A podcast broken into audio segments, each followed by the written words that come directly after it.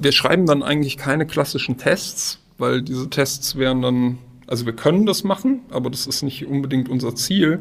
Wir wissen ja im Grunde, wenn wir was bestellen, und wir gehen davon aus, dass da jemand ist, der die Tour fixiert und wir gehen davon aus, dass da jemand ist, der die Waren zusammenstellt und so weiter, dann müsste ja am Ende eine fertige Bestellung rauskommen.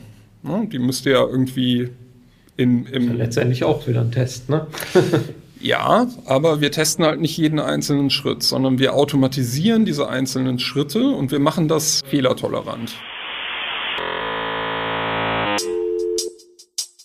Codes und Schmerzlos, der Podcast von Rewe Digital. Heute mit dem Wort zur Syntax.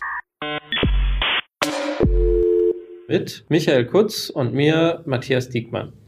Ich bin seit sieben Jahren Softwareentwickler bei der Rewe Digital und arbeite gerade im Bereich der Auslieferung als Android-Entwickler.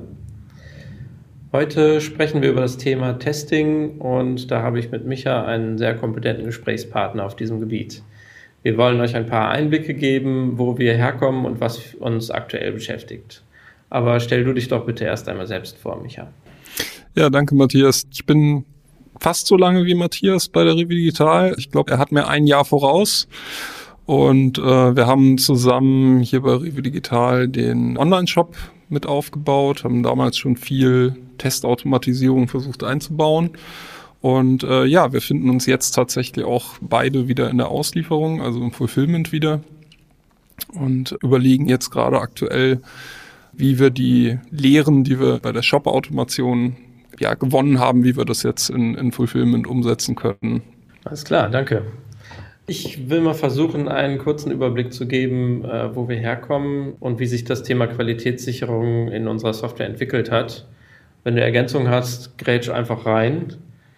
Ja, wer sich an die erste Folge dieses Podcasts erinnert, weiß, dass wir unsere Rewe Digitalreise mit einem Monolithen begonnen haben, der auf einer bereits existierenden Software basierte. Und dieser Monolith brachte eine dedizierte QA-Abteilung mit sich. Äh, und die Entwickler waren relativ wenig in das Testing involviert. Es wurden Releases gebaut und die Qualitätssicherung war nachgelagert. Das änderte sich aber bald und die Test-Suite wurde nach und nach von uns übernommen. Und äh, wir hatten das große Ziel äh, Continuous Deployment, also alle Änderungen zwar über Stages, aber doch direkt zu deployen. Und ja, das brachte bei so Monolithen natürlich direkt erstmal anfangs Schwierigkeiten mit sich. Ich sage einfach nur, der Master ist rot als Dauerzustand. Genau, das heißt, es baute alles sehr lange. Es wurde halt bei jeder Änderung eine unglaublich lange Testsuite angestoßen und in dieser Zeit, als sie durch war, hatten schon wieder zig Leute neue Dinge eingecheckt. Dadurch war dieser Zustand immer, immer kaputt gefühlt und die Tests wurden halt relativ schnell dann ignoriert, weil man einfach quasi dadurch ausgebremst wurde und das ja auch nicht zielführend ist. Ähm, da wurde es dann schon besser, als es dann in Richtung Microservices äh, ging Vielleicht äh, kannst du da ein bisschen was zu sagen. Ja, also durch das Zerlegen in die Microservices wollten wir ja vor allem erreichen, dass die Teams für ihre einzelnen Bereiche selbst verantwortlich sind. Und das Produkt wurde dadurch aber halt wesentlich komplexer, weil wir jetzt halt irgendwie 20, also ich weiß nicht, wir haben glaube ich angefangen mit, mit fünf Microservices neben dem Monolithen so grob nach Strangler-Pattern haben wir versucht, immer mehr Funktionalität aus den Monolithen in die Microservices rauszuziehen. Und dann hatten wir erstmal diesen Zustand, dass der Monolith immer noch fürchterlich zu deployen war, weil genau was du erzählst, immer der rote Master und die Test-Suite war im Grunde ja nicht grün zu kriegen, schon, schon allein wegen Selenium. Mismatches, irgendwelche dynamischen JavaScripte, die dann nicht so funktioniert hatten, wie wir, wie wir dachten in der Automation. Und die Microservices, die wurden dann aber relativ rücksichtslos rein deployed, weil, naja, also theoretisch hätte man jetzt irgendwie vor, nach jedem Microservice-Deployment auf einer Stage die komplette Teststage nochmal fahren müssen. Und das war dann aber irgendwie ein Wahnsinn, den wir nicht machen wollten. Und ja. auch einfach nicht funktioniert hat. Wir haben es ja tatsächlich am Anfang sogar ein bisschen ausprobiert. Ja, genau, aber das, das, das haben wir ja extrem schnell aufgegeben. Und dann sind wir halt hingegangen, haben, haben gesagt, okay, dann bauen die Teams jetzt halt irgendwie ihre eigene Test-Suite. Und die war aber natürlich nie vollständig, weil die eigentlich immer die Auswirkungen auf den Rest vom, vom Monolithen und auf die anderen Microservices ignoriert hat. Das war ja eine Weile auch okay, weil die Funktionalität, die so ein Microservice dann beigebracht hat, war minimal. Ne? Also ich glaube, der erste Service, den wir rausgezogen haben, war der Customer Data Service. Ja, der gute alte. Das, äh, auf, auf viele Arten und Weisen nicht ideal gewesen, aber die, die Auswirkungen von diesem Service waren minimal auf die Gesamtfunktionalität. Also wäre der komplett kaputt gewesen, hätten es wahrscheinlich nur fünf Prozent der Kunden gemerkt wenn überhaupt. Zumindest anfangs. Ne? Anfangs, also der ja, ist ja, ja immer mehr gewachsen und äh, der ist ja also tatsächlich endgültig rausgelöst worden, glaube ich, jetzt erst vor zwei Jahren. Und das heißt, also als er dann die Datenhoheit hatte mit den Kundenstammdaten, hat er natürlich dann schon einen entsprechenden Impact gehabt. Ja klar, aber am Anfang war es ja wirklich nur so ein, so ein Ding, da hast du irgendwie die E-Mail-Adresse drin gespeichert oder so. Also viel mehr war es irgendwie ja nicht. Vor allen Dingen lag die Datenbank noch in den Monolithen, also das heißt, die Auswirkungen waren da auch relativ ja. klein. Ja, aber äh, schönes Negativbeispiel übrigens, wie man Strangler-Pattern auf gar keinen Fall machen sollte mit einer Rückabhängigkeit in den Monolithen. Das ist eigentlich immer furchtbar.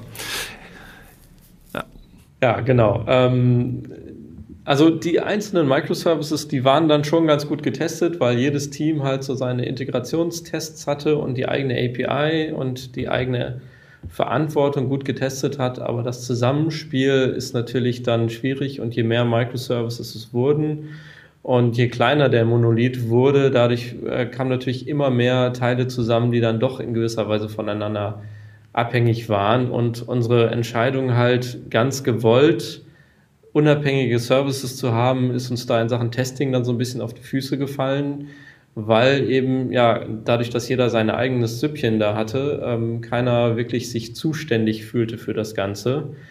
Und da kam dann ein neues äh, Prinzip dazu. Da haben sich ein paar sehr engagierte Entwickler zusammengesetzt und ich glaube, du bist ganz weit vorangelaufen an dieser Stelle und haben eine sogenannte Common Shop Test Suite entwickelt, die mit dem Actor Pattern funktionierte und oder auch immer noch funktioniert, muss man dazu sagen. Die gibt es immer noch und die halt einfach so die ganz Basics vom Shop abtesten und anderen eben auch Möglichkeiten bieten, ihre eigenen Sachen in diesem Kontext zu testen. Vielleicht kannst du da noch mal ein bisschen, ja. bisschen mehr sagen, wie das genau funktioniert und nicht so stümperhaft wie ich hier. Ja, also das war das Test-Actor-Pattern, was ich damals so hier eingeführt habe. Das war eine Erfindung aus einem vorherigen Projekt von mir.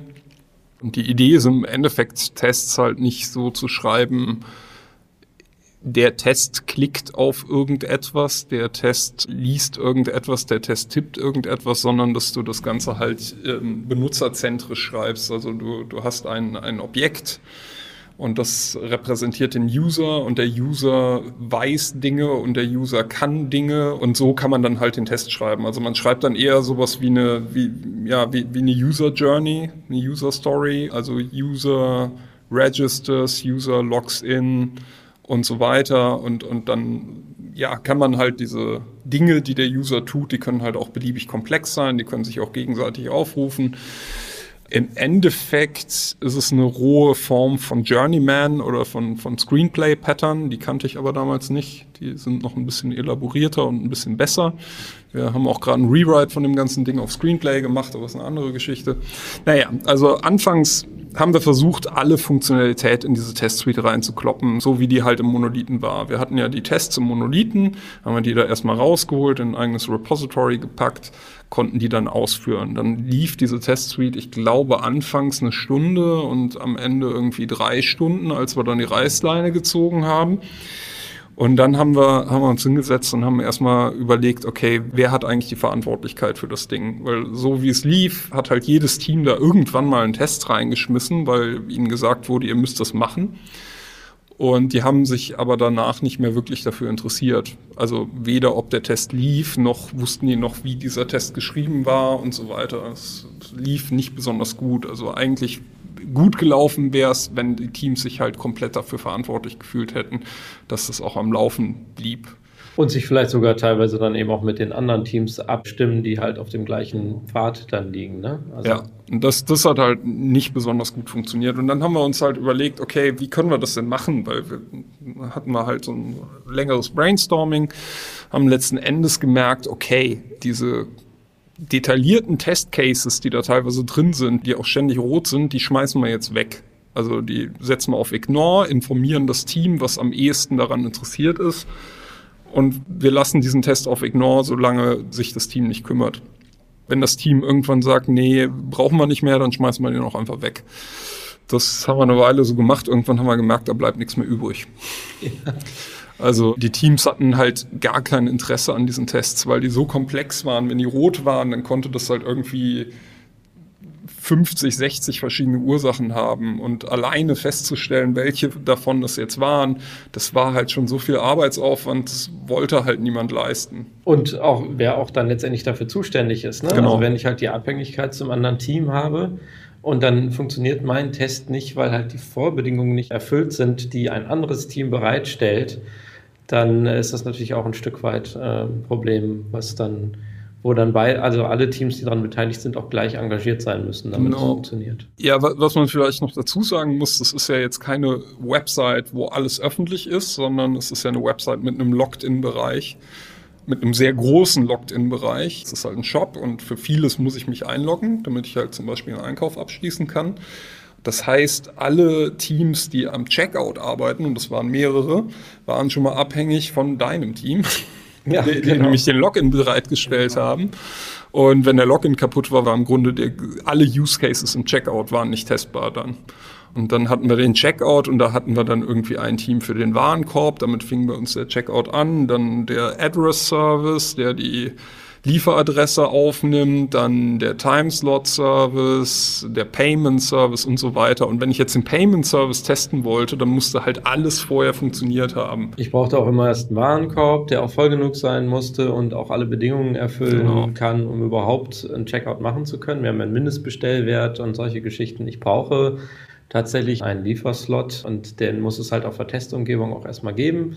Das ist auch nochmal so ein anderes Problem, was, äh, glaube ich, in deinem Team dann lag. Ne? Genau. Also, ja. Ja, also viele Abhängigkeiten zueinander. Letzten Endes haben wir uns dann dafür entschieden, wir reduzieren den Umfang dieser gemeinsamen Testsuite, für die wir uns alle gemeinschaftlich verantwortlich fühlen, das reduzieren wir wirklich nur auf die wichtigsten Cases. Das heißt, wir haben einen Testfall gehabt, der den Delivery-Prozess einmal durchgetestet hat. Wir hatten einen Testfall, der den Picker-Prozess einmal durchgetestet hat und zwar einmal als Geschäftskunde und einmal als Privatkunde. Und das war's. Ne? Also es war im Endeffekt ein Proof of Purchase oder so, Money Path Test, der auch genau nur das getestet hat. Das heißt, wenn der rot war, und, und wir haben uns auch für nichts interessiert, was auf dem Weg war, wenn das Layout auf der dritten Seite im Checkout zerschossen war, dann war das kein Grund für den Test zu failen, sondern es war halt nur der Beweis, grundsätzlich geht das. Also es bleiben nirgendwo Daten im Hintergrund hängen, Sie könnten falsch sein, das wäre auch noch okay gewesen, aber die Services arbeiten im Grunde alle zusammen und prinzipiell kommt man funktional durch das Ding durch. Grundsätzlich kann man was bestellen, das ist ja schon mal was. Genau, das, das war, und, und das war halt, okay, da, das, also unabhängig von allem, Layout irgendwie stimmt nicht oder sonst irgendwas, das ist etwas, worauf wir uns einigen konnten. Wir können nicht damit leben, wenn wir was ausliefern und es ist nicht möglich, was zu bestellen. Und wir haben tatsächlich dadurch die Suite dann von äh, mal bis zu drei Stunden auf, ich glaube, drei Minuten oder etwas über drei Minuten irgendwann mal runtergedampft bekommen. Äh, wir sind sogar auf anderthalb runtergekommen. Oder sogar das. Und das war natürlich doch ein ganz schöner Sprung. Und da hat es natürlich dann auch eine entsprechende Auswirkung. Wenn dieser Test dann wirklich fehlschlägt, dann wissen wir halt wirklich, hier brennt etwas. Und ähm, naja, zeigt natürlich auch ein bisschen, wie eine Testpyramide funktioniert. Das ist halt so schon ziemlich die Spitze des Ganzen, also zumindest sehr weit oben. Und das wurde uns da halt auch wirklich sehr gewahr, äh, dass das einen Sinn hat, dass das eine Pyramide ist, dass halt eben oben nur sehr wenige, sehr aussagekräftige Tests sein sollten und die ganzen Edge Cases einfach weiter unten abgefackelt werden. Genau. Also das ist so ein bisschen der Punkt im Bereich, den wir bei uns E-Com nennen, also der eigentliche der Shop, wo der Kunde bestellen kann und das läuft auch. Da gibt es immer noch ein paar engagierte Leute, die sich da ein bisschen drum kümmern und dafür sorgen, dass das weiterhin gepflegt wird. Für uns ist jetzt gerade ganz interessant, wir sind jetzt beide im Fulfillment-Bereich, also wo dann die ganzen Auslieferungen passieren, wo kommissioniert wird und ähnliches. Und wenn man da mal kurz ein bisschen drüber nachdenkt, wird man ziemlich schnell feststellen, da gibt es halt nicht den einen Benutzer, der halt einen Weg hat, den er geht, sondern es gibt viele Akteure, wie zum Beispiel den Lieferfahrer, den Kommissionierer, jemanden im Markt, der irgendwelche Sachen zusammensammelt für den Abholservice zum Beispiel. Es gibt tatsächlich einen eigenen Vorgang, wo halt die Wagen beladen werden.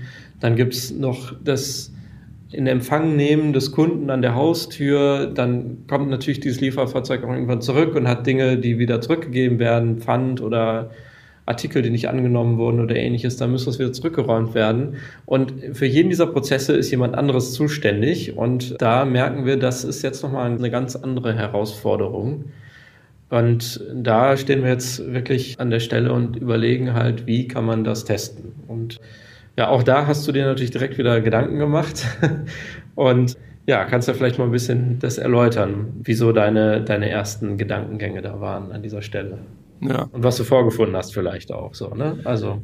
Genau, also bei Ecom hatten wir ja mit diesem Maximaltestansatz sozusagen angefangen in Fulfillment. Das ist halt aufgebaut worden vor gar nicht so irrsinnig langer Zeit. Also es gibt noch mehrere Personen, die sich daran erinnern können.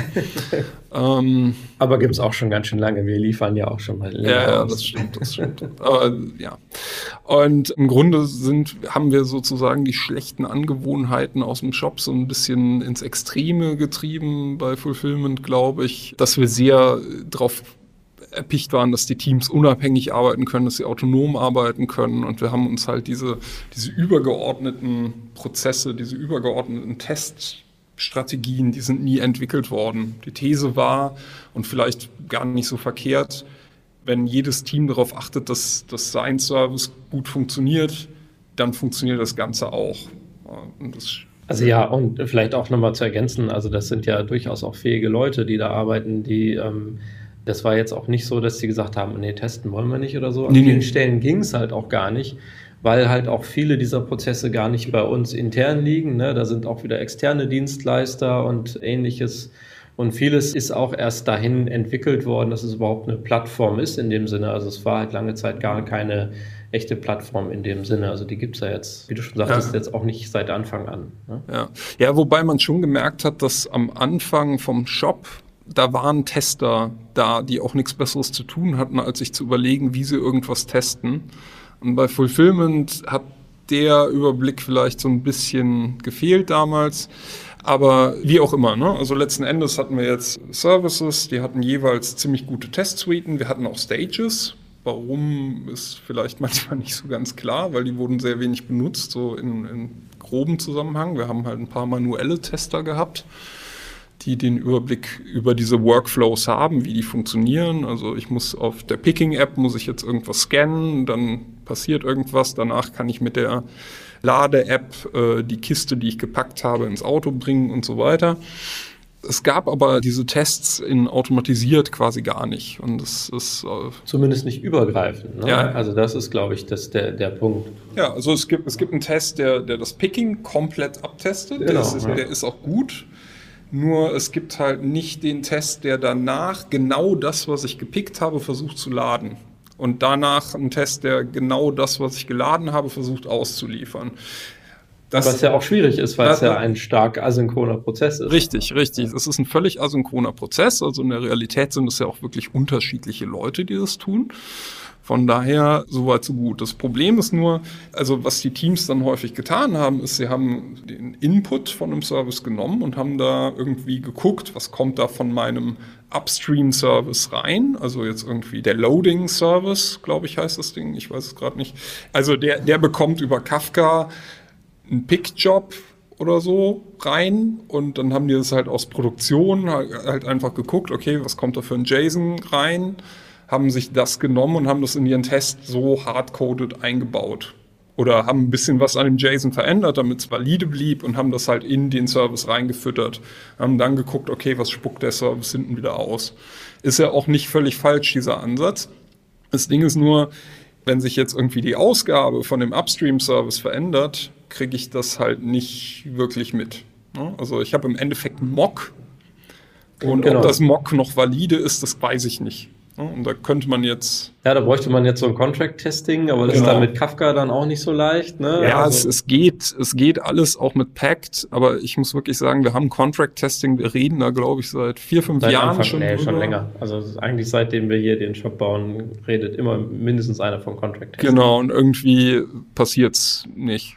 Also wir hatten mal einen ganz vielversprechenden Ansatz, das mal einzuführen für einen bestimmten Contract zwischen der App und dem Backend nämlich. Und es passiert aber nicht. Also irgendwie die Leute arbeiten sich nicht tief genug da rein. Es, es, ist halt eben auch nicht so ganz simpel, das Thema. Also technisch ist es gelöst, würde ich sagen, aber es, bei Contract Testing gibt es immer eine soziale Komponente, genau, die, also man, die nicht so einfach ist. Man muss sich halt auch von allen Seiten wirklich da reinhängen und das auch wirklich wollen. Und sobald einer nicht mitmachen möchte, ist das Thema eigentlich schon direkt ja. hinfällig so ein bisschen. Ne? Also, und es ist, ich glaube, es ist auch im ersten Moment, wenn man das, vor allen Dingen, wenn man es vielleicht noch nicht gemacht hat, ist es schon auch eine ziemliche Hürde. Ne? Das ist immer dieses, man müsste mal. Äh, es gibt viele Sachen, die man mal machen müsste, aber solange der, also das Problem nicht groß genug ist, haft sich dann doch keiner auf. Also ja. ich glaube, das spielt da schon auch mit rein. Ja, das initiale Setup ist auf jeden Fall eine, eine ziemliche Hürde und es ist halt auch irgendwie eine Lernkurve, die man machen muss und ja, außerhalb der Komfortzone auf jeden Fall in, in vielerlei Hinsicht. Genau, und wahrscheinlich zu weit außerhalb der Komfortzone ja. für viele. Also ich wüsste jetzt auch, also man braucht halt irgendwie dann genau ja eben auch dann einen Server, wo dieser Contract dann liegt, mit dem sich dann beide verbinden und es sind schon viele Sachen, die man erstmal in die Hand nehmen muss, um überhaupt den ersten Durchstich hinzubekommen. Ich glaube, wenn es einmal da ist, dann geht es eigentlich.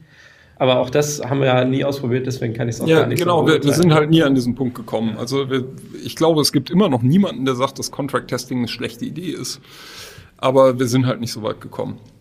Jetzt sind wir halt bei einem Ansatz angekommen, dass wir sagen, okay, wir haben ja diesen, diesen Prozess, also letzten Endes ist ja der Gesamt-Use-Case irgendwie ein, ein Prozess von der Kunde bestellt, die Order wird in eine Tour eingeplant, die Tour wird versiegelt, also wird gesagt, auf diese Tour kommt jetzt nichts mehr. Dann werden die Artikel gepickt, also eingesammelt im Lager von einem Picker. Dann werden die Sachen ins Auto geladen, dann wird es ausgeliefert, dann kommt, wird Pfand zurückgeliefert und so weiter. Und all diese Prozesse sind ja unabhängig voneinander, sind auch unabhängig voneinander getestet. Und die Teams wissen jeweils, wie das funktioniert. Wenn wir das jetzt komplett testen wollten, hätten wir, ich glaube, alleine vier verschiedene Apps, und, ähm, ja, ja, und, also und wir haben ja in unserem Team alleine schon vier Apps. Also, und da gibt's, ja, aber, aber ich, ja. nur die, die wirklich auch benutzt werden von den Leuten im Lager. Also ich weiß nicht, ich glaube, so viele sind es dann nicht. Aber trotzdem, es sind halt irgendwelche Android-Apps. Auf jeden Fall diverse, ja. Ja, und dann noch irgendwelche Web-Applikationen, die dazwischen laufen. Also zum Beispiel die Tourenfixierung, die passiert in der Fremdsoftware tatsächlich. Und all das ist ja Spezialwissen. Also im Grunde wissen, glaube ich, nicht viele Leute, wie zum Beispiel das Picking ganz genau funktioniert, wie die API von dem Ding aussieht und, und wie die App funktioniert, ist auch erklärungsbedürftig. Die ist halt sehr optimiert für Leute, die halt einen Tag lang in diese App eingeführt wurden. Ne? Und unser Konzept, was wir jetzt im Moment verfolgen, ist im Endeffekt, wir sagen dem Team, was dafür verantwortlich ist, schreibt doch mal bitte unter diesen Voraussetzungen, also dass diese Artikel bestellt werden zum Beispiel, dass die Tour fixiert wurde, schreibt doch jetzt mal bitte ein Skript, was alle Bestellungen, die gerade bereit sind, gepickt zu werden, pickt. Und im nächsten Team sagen wir, schreibt doch mal bitte ein kleines Skript, was alle Bestellungen, die auf einer wahren Ausgangsspur liegen, ins Auto verlädt. API-mäßig. Ne? Also die Apps lassen wir außen vor, wir bedienen nur die API. Ja, wir, wir simulieren quasi die Apps. Ne? Also genau. den Benutzer, der die App benutzt, also kleine, ich glaube, du hattest mal den Vergleich, so kleine R2D2s, die genau das tun, was sonst ein Benutzer mit der App tun würde. Diese kleinen Skripte, also es sind tatsächlich Java-Klassen, die halt genau eine festgelegte Methode haben, die schmeißen wir halt zusammen. Das nennt sich Task dann, das ist ein Task-Objekt.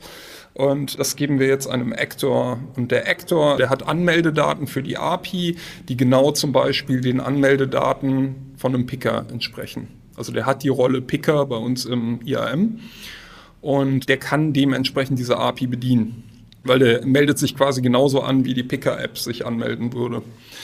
Und dementsprechend kann er das tun.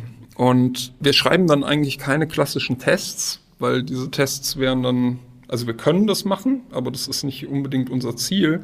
Wir wissen ja im Grunde, wenn wir was bestellen, und wir gehen davon aus, dass da jemand ist, der die Tour fixiert und wir gehen davon aus, dass da jemand ist, der die Waren zusammenstellt und so weiter, dann müsste ja am Ende eine fertige Bestellung rauskommen. Ne? Die müsste ja irgendwie in, im. Letztendlich auch wieder ein Test, ne?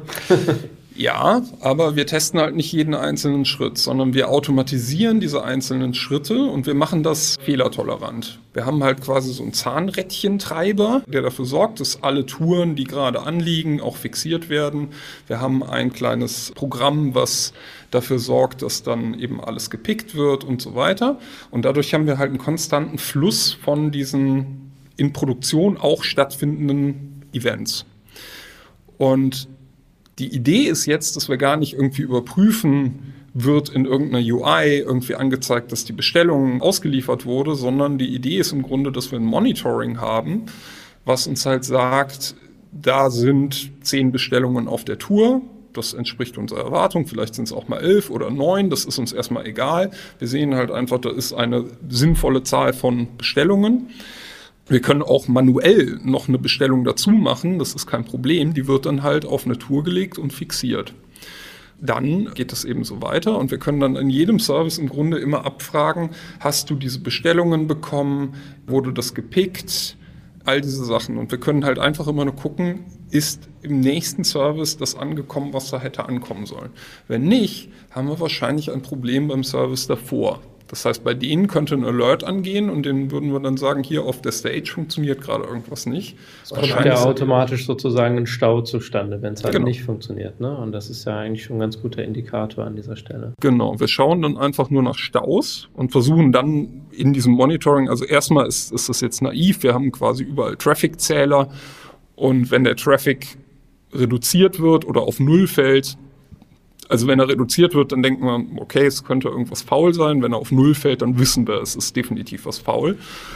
Und dann müssen wir halt gucken, dass wir dieses Monitoring noch ein bisschen verfeinern, damit wir möglichst genau wissen, was. Und wenn wir das haben, dann sind wir halt in diesem Zustand, dass die Teams einfach nur ihre neuen Versionen zur Stage bringen. Vielleicht eine Stunde warten, bis wieder so ein, so ein Schwung Daten durchgewandert ist durchs System und einfach sich dann anschauen, wie ist das gelaufen. Und wenn Sie ein neues Feature machen und das dediziert testen wollen, können Sie das manuell erstmal vielleicht machen und dann können Sie die Automationslibrary entsprechend erweitern und das dann auch als Standard Case ein, einbauen. Also was man ja tatsächlich dann auch tun kann, wenn wir jetzt gerade dazu ein, statt diesem Skript kann man ja letztendlich auch wirklich einen Test schreiben, der halt dann genau. das nimmt, was ankommt, als Test einmal durchläuft und der wird dann halt regelmäßig ausgeführt. Man muss natürlich dann immer gucken, dass genug da ist und das schwierig ist natürlich dann, wenn man einen Test hat, der bewusst äh, Sachen fehlschlagen lässt, weil natürlich dann die, die nachgelagert kommen, dann wieder das Problem haben, dass nicht genug ankommt. Ne? Genau, also im Grunde willst du auf dem integrierten System nicht unbedingt unhappy Cases haben. Also nicht bewusst. Ne? Also es kann mal was schiefgehen, aber das sollte dann auch auf ein Problem hinweisen. Du kannst halt nicht irgendwie einen Service kaputt schalten, um zu testen, ob der irgendwie damit klarkommt, wenn da invalide Daten reinkommen. Wobei das geht halt schon, weil die, wie gesagt, diese Skripte sind halt fehlertolerant. Also ja. wenn da irgendwie eine Bestellung dabei ist, die kaputt ist, das löst noch keinen Alarm aus. Nur wenn das verhindert, dass weitere Bestellungen verarbeitet werden können, dann genau. hast du den Alarm ja, erst. Stimmt, und die also eine, die bleibt dann hängen und dann guckst du halt, okay, ja, ist hängen geblieben wie erwartet. Aber ist eigentlich nicht unbedingt das, was, wir, was uns vorschwebt, sondern eher halt dieser konstante Fluss. Und die Varianz ist nicht der Durchfluss, sondern die Varianz ist, die, ist der neue Service, der irgendwas verändert hat. Ne? Ja. Ja, und es sollte ja jeder grundsätzlich auch mit kaputten Daten umgehen können, im Zweifelsfall genau, also ignoriert. Ne? Also das, im, ja. ja, wahrscheinlich wird vielleicht irgendwo ein Alert fliegen für irgendeinen speziellen Service und dann, wenn du vorher Bescheid gesagt hast, da wird ein Alert fliegen, dann ist das aber ja auch für, für alle einigermaßen okay. Ne? Und es ist halt ein erwarteter Fehler. Mhm. Ja, Da haben wir auf jeden Fall, also ich meine, ihr habt da ja schon relativ viel gemacht, aber es ist halt auf jeden Fall noch Work in Progress und es wird auf jeden Fall spannend bleiben, wie sich das Ganze ähm, entwickelt, wie es sich tatsächlich dann realisieren lässt. Also in der Theorie hört sich auf jeden Fall sehr gut an. In der Praxis kommen natürlich dann immer wieder andere spannende Sachen dazu und aber einmal schon durfte ich auch mal ein bisschen mitmachen und das ist dann schon, merkt man dann, an welchen äh, Feinheiten es dann doch dann fehlt. Wie du schon sagtest, die Tourfixierung ist, glaube ich, so ein Knackpunkt gewesen. Oder wenn dann eben generell auch dann vielleicht externe Systeme dazukommen, die man irgendwie dann auch mocken muss, da wird es dann halt schon nicht ganz ohne. Das ist halt das, was ich meinte. Jetzt, wo wir die Automation einbauen, merken wir, was fehlt. Ne? Also da verlassen wir uns im Moment auf irgendwelche Testsysteme, die halt unflexibel sind. Und wenn wir halt ein flexibles Verhalten da brauchen, dann merken wir jetzt, okay, dann müssen wir uns das jetzt bauen. Bei vielen anderen Softwareprojekten wären diese Systeme als erstes gemockt worden oder so. Und das, das müssen wir jetzt halt zum Teil auch erst nachholen. Wir merken jetzt auch erst, wie die Prozesse teilweise zusammenhängen. Also das, was ich jetzt die ganze Zeit beschrieben habe, weil wir daran halt eben hauptsächlich arbeiten, sind nur der Outbound-Bereich. Nur jetzt merken wir halt, ah, du vielleicht einmal Outbound erklären? Ja, Out, Outbound ist im Grunde halt diese Prozesskette, die ich erklärt habe. Also der Kunde bestellt, ähm, Tourfixierung, Picking ja. und so weiter. Das, das nennen wir Outbound-Strecke. Es gibt auch eine Inbound-Strecke, die sorgt dafür, dass Waren bestellt werden, im Lager eingelagert werden und dann erst halt gepickt werden können. Und wir merken jetzt, dieser Teil des Prozesses, der ist noch gar nicht groß angegangen worden und da liegen einige, ich würde mal sagen, Testdatenleichen im Keller. Also ja, das sind, sind, wilde Sachen. Also wenn Sachen nicht ordentlich eingelagert sind, dann funktioniert das trotzdem für die meisten Services irgendwie. Aber wenn man es dann mal in Anführungszeichen richtig macht, also den, den Testcase mal komplett durchführt, und die Bestellung halt tatsächlich zu Ende bringt, also die Auslieferung auch macht, sodass quasi virtuell der Artikel nicht wieder zurückfließt oder gar nicht erst ausgeliefert wurde, dann reduziert sich ja auf einmal auch der Bestand von dem Artikel. Und dann muss ich auf einmal auch die Einlieferung von dem Artikel automatisieren. Also das, ähm, ja. So ein bisschen dann auch so Never-Ending Story, ne? Also ja, also ich, ich hoffe, dass es davon ein Ende gibt von der Story, aber es ist noch, ja, also wir sind noch nicht wirklich im, im Hauptteil, würde ich sagen. Es ist ein weites Feld, wie man so schön ja, sagt. Ja, ja, auf jeden Fall. Ja, und wir brauchen jetzt halt so nach und nach die einzelnen Teams, um eben ihre APIs zu automatisieren. Wir brauchen auch den Buy-in von den Teams, dass die sagen, okay, das ist jetzt irgendwie dieser Schnipsel Code, das ist, bei vielen Teams geht's da um fünf Zeilen oder sowas, ne? weil es ist eigentlich nur der eine API-Call, den halt die App macht den simulieren wir auf eine möglichst simple Art und Weise jetzt aktuell nur. Später werden wir vielleicht Varianten davon noch machen, das weiß ich noch nicht, welche da sinnvoll sind. Und das ist nicht viel Code. Ne? Und wir wollen aber von den Teams, dass die sagen, Moment, wenn wir unsere API verändern, dann passen wir auch die Automation an, damit das halt weiterhin funktioniert. Und weil das so wenig Code ist im Gegensatz zur, zur Shop-Suite, wo das dann irgendwie teilweise hunderte Zeilen Selenium-Testcode waren. Die zum Pact Contract Testing wäre ja wahrscheinlich auch ein bisschen mehr dann, ne? Wäre auch wahrscheinlich was mehr, was man da pflegen müsste, ja. Ähm, dadurch hoffen wir halt, dass die Teams sich dafür bereit erklären und ja, wir arbeiten jetzt halt so mehr oder weniger Open Source nach GitHub-Prinzipien also es gibt ein Maintainer-Team, das muss ich jetzt auch noch irgendwie finden, die das Ding verwalten. Die Teams sollen dann Pull-Requests stellen und äh, das Maintainer-Team reviewt die dann und sagt, ah, könnten wir das vielleicht ein bisschen anders machen. Die, die so ein bisschen darüber wachen, dass der Code in dieser Test-Library einigermaßen konsistent bleibt und wartbar bleibt und für andere verständlich bleibt. Und der Vorteil, den wir dann zusätzlich haben, ist neben dieser ständigen Prozessautomation, die, die immer läuft, ist halt, wir haben dann eine Library wirklich. Und jetzt könnte ein Team hingehen, was zum Beispiel den Loading-Prozess testen möchte, auf, auf einer Stage. Und die wollen jetzt einen Spezialfall machen, dann können sie die Library nehmen und sich damit einen Testcase wirklich bauen jetzt wirklich ein Testcase, nicht einfach nur eine Automation und können dann halt prüfen, ob das in der Loading-App vernünftig angezeigt wird und so weiter. Und sie müssen halt nicht über diese ganzen Prozessschritte vorher Bescheid wissen oder sie ignorieren, weil im Moment ist halt der Fall so, dass die am Ende der Prozesskette überhaupt nicht wissen, wie der Anfang funktioniert. Ja, das ist tatsächlich auch immer wieder ein Problem und wie du ja schon sagtest, dann nimmt man halt die, die API, die man kennt und kippt da irgendwelche Testdaten rein, aktuell jedenfalls und du sagtest mal den Spaß mal von der Test Pollution. Also wir haben tatsächlich auch ziemlich viel, oder Test Data Pollution würde ich sagen. Ne? Also wir haben doch recht viel äh, auch Daten, die dann halt äh, reingekippt werden, die dann für diesen einen Testfall sinnvoll sind, die dann aber tatsächlich nach unten hin äh, alle möglichen Systeme dann verstopfen, wo dann halt Sachen ankommen, die halt überhaupt nicht sinnvoll sind. Gut, das macht die Downstream Services vielleicht auch ein bisschen robuster, weil sie früh lernen, damit umzugehen. Das äh, kann natürlich auch was sein. Aber es macht es natürlich nicht unbedingt leichter, einen Überblick zu behalten. Ja, vor, vor allem weißt du manchmal nicht, liegt das jetzt an Test Pollution? Also haben wir hier irgendwie schadhafte Daten drin, die ein bestimmtes Verhalten erzeugen? Oder liegt das daran, dass ja, ich es falsch gemacht, gemacht habe? Ne? Also de, de, das, das Problem, wenn du sowas hast, du hast eine Teststage und die ist verseucht, verschmutzt mit, mit so komischen Testdaten und du hast ein weirdes Verhalten. Also das habe ich schon sehr, sehr häufig gehört, dass ich was ausprobiere und es ist offensichtlich kaputt. Also irgendwie in, in einer UI wird ein viel zu langer String irgendwo angezeigt und der wird falsch gerendert und dann sage ich hier, guck mal, ist kaputt. Und dann sagen die ja, nee, auf int funktioniert das nicht. Ja, genau. Dann denke ich so, hm, muss ich erst ein Seminar machen, was erwartete Fehler auf dieser Stage sind? als Tester würde ich sagen, muss ich mich darauf verlassen können, dass grundsätzlich, wenn ich keinen Fehler mache, dass dann auch alles funktioniert. Sonst, sonst ist es irgendwie halt nicht möglich, was vernünftig zu testen. Ja. Aber ich glaube, da ist der Ansatz, der jetzt verfolgt wird, glaube ich, ein sehr guter.